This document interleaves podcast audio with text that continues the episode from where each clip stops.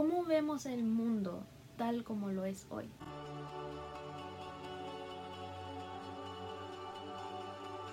Últimamente hemos permitido que tantas distracciones y momentos de, de, deseo vacío ocupen todo el tiempo de nuestro calendario. Y tú ves realmente cómo está el mundo hoy, qué es lo que tú miras. ¿Estás bien informado sobre las novedades diarias?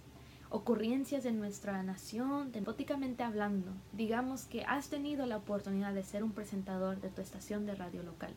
Es un ejemplo. A ver, tienes poca o ninguna experiencia, pero debido a que fue el representante de servicio que ha sido leal, todos se han ido de vacaciones. ¿Qué es lo más probable que hagas en preferencia para esta oportunidad? Ser informado, estar alerta para informar a los demás, porque si digamos que todos se van y te quedas tú, están confiando en ti de que tú puedes desarrollar bien el trabajo, pero si no estás informado, ¿cómo vas a poder informar a los demás? Es así lo mismo la palabra de Dios que nos dice Romanos 8, 22 al 25, que la tierra está sufriendo dolores de parto que inevitablemente están presentes y muchos de nosotros no nos damos cuenta de que mucho tiene que ver con nosotros que estamos aquí en la tierra y porque sabemos que toda la creación gime a una y aún está con dolores de parto hasta ahora. Y no solo ella, sino que también nosotros mismos, que tenemos las primicias del Espíritu, nosotros también gemimos dentro de nosotros mismos, esperando la adopción, la redención de nuestro cuerpo. Porque en esperanza fuimos salvos, pero la esperanza que se ve no es esperanza, porque que alguno ve, ¿a qué esperarlo? Pero si esperamos lo que no vemos con paciencia, lo aguardaremos. Y desafortunadamente está físicamente en descomposición espiritualmente, infectando con el pecado. Y antes de preguntarte, de preguntarte tú la misma pregunta, ¿qué debe cambiar? Es analizar e informarnos en nuestro entorno para comprender qué debemos enumerar como prioridades para este año.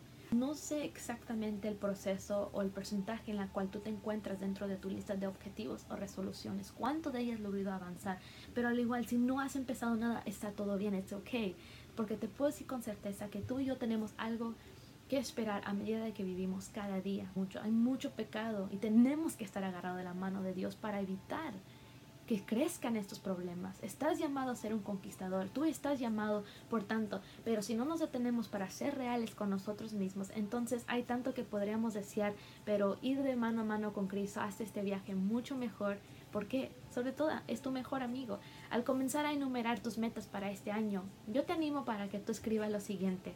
Lo que definimos hoy de llevar, debe llevarse a cabo libremente con una mentalidad disciplinada que llene los vacíos que solo Dios puede llenar. Pero primero, comienza con metas cortos plazos. Eso es algo que, número uno, como punto principal para tú antes de anotar tus metas, dentro de los primeros seis meses, ¿qué vas a perseguir? Piensa adentro, piensa profundo. Un ejemplo, cuando eh, se trata de usar la Biblia como nuestro recurso principal para nuestro pan de cada día, podemos utilizar rápidamente Google, Instagram, cosas motivacionales, incluso la aplicación New Version, que muchos yo creo lo tienen en su teléfono o, dispositivo eh, tecnológico. Pero durante los momentos en los que el enemigo quiere hundirte en lo peor de tu depresión, ansiedad, ¿qué rejuvenecerá esa fuerza en ti? Leer y memorizar la palabra para tu beneficio y crecimiento espiritual. Aprender un versículo una vez a la semana es una meta a corto plazo, pero de verdad que beneficiará en el largo camino. Metas a largo plazo. Quizás dirigir una escuela bíblica. No, mm, quizás ir a la escuela, quizás comprar un vehículo. ¿Qué harás desde aquí hasta entonces para lograr esos primeros objetivos? Te pregunto hoy. Quizás postularte a escuelas que te ayudarán a seleccionar el mejor programa de estudio. Verás, las cosas que nos propusimos lograr aquí en la Tierra definitivamente son algo que es algo que nos mantendrá aún avanzar y seguir adelante y nos anima para que podamos ser útiles aquí en la Tierra mientras Cristo no venga. Mencioné antes de que la tierra sufre de dolores, ¿verdad? Te dije eso. Y muchas personas que vemos hoy son egocéntricas, lamentablemente, y solo se preocupan por sí mismas. ¿Qué pasa con aquellos que no forman parte de nuestro círculo nuclear? Hablo de tus seres queridos, tu familia, tu esposo, tu esposa. Hay personas que siempre forman parte de tu círculo personal. Y una característica que Jesús retrata es que Jesús nunca hizo eso no hizo preferencia de quién era un mejor seguidor entre todos sus discípulos, sino que vivió cada día con el ejemplo viviendo una vida en la tierra pecaminosa para que tú y yo podamos hoy en día experimentar de ese ejemplo de Jesús.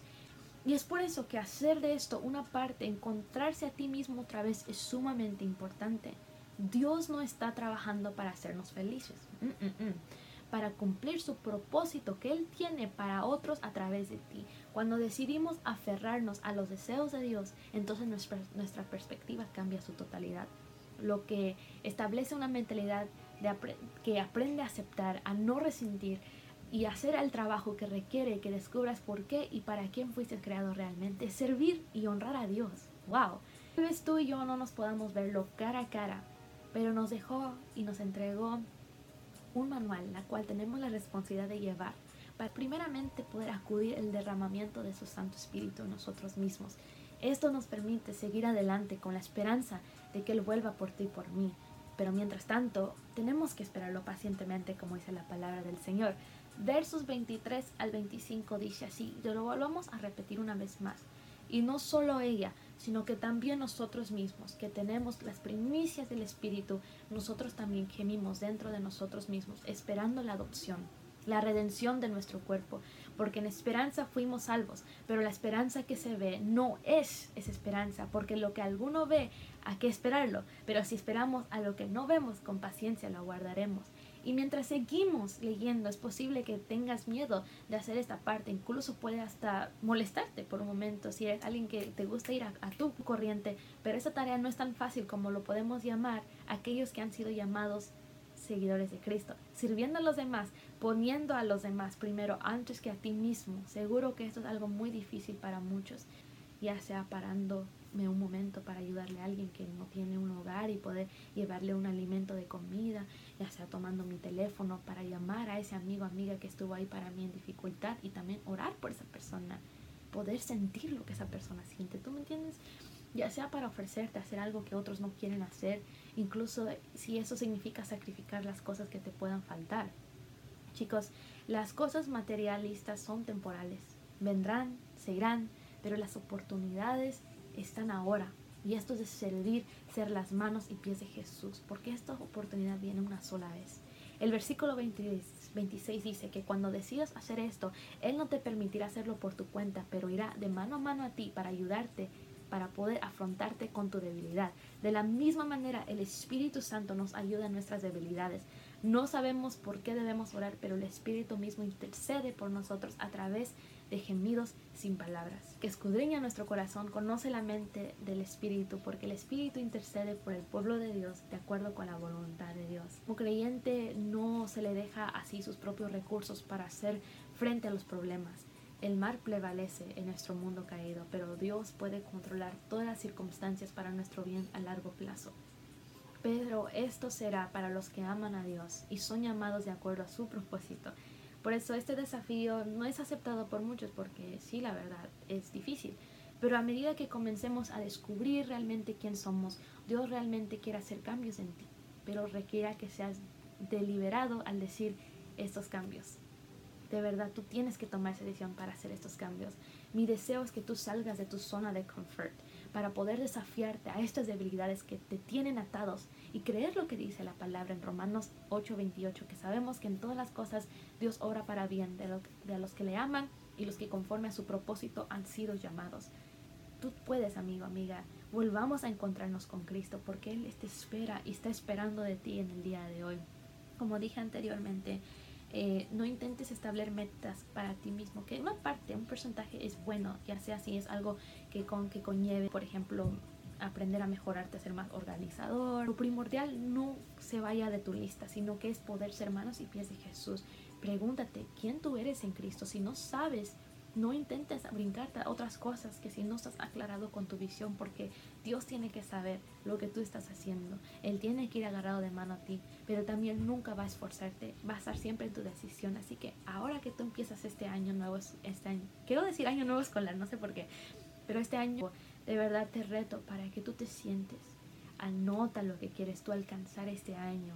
¿Qué deseas que Cristo te revele para tú poder ser útil? Recuerda que tus pasos que tú das ahora marcarán pasos a gran diferencia el día de mañana. Así que yo te animo para que tú perseveres y luches y espero que este podcast sea bendición para ti. Nos estaremos viendo en la próxima eh, junto a, una adoradora la cual En esta temporada el Señor ha puesto grandemente a poder compartir historias de personas que han padecido de tantas circunstancias, pero que sin duda Dios ha transformado sus vidas. Ellos pueden, tú también puedes. Tú te das esa oportunidad de conocerlo a Él, cambia tu vida, transforma, vas un nuevo. Así que nunca es tarde, amigo, amiga. Te invito para que te conectes en el próximo podcast. Dios te bendiga. Bye.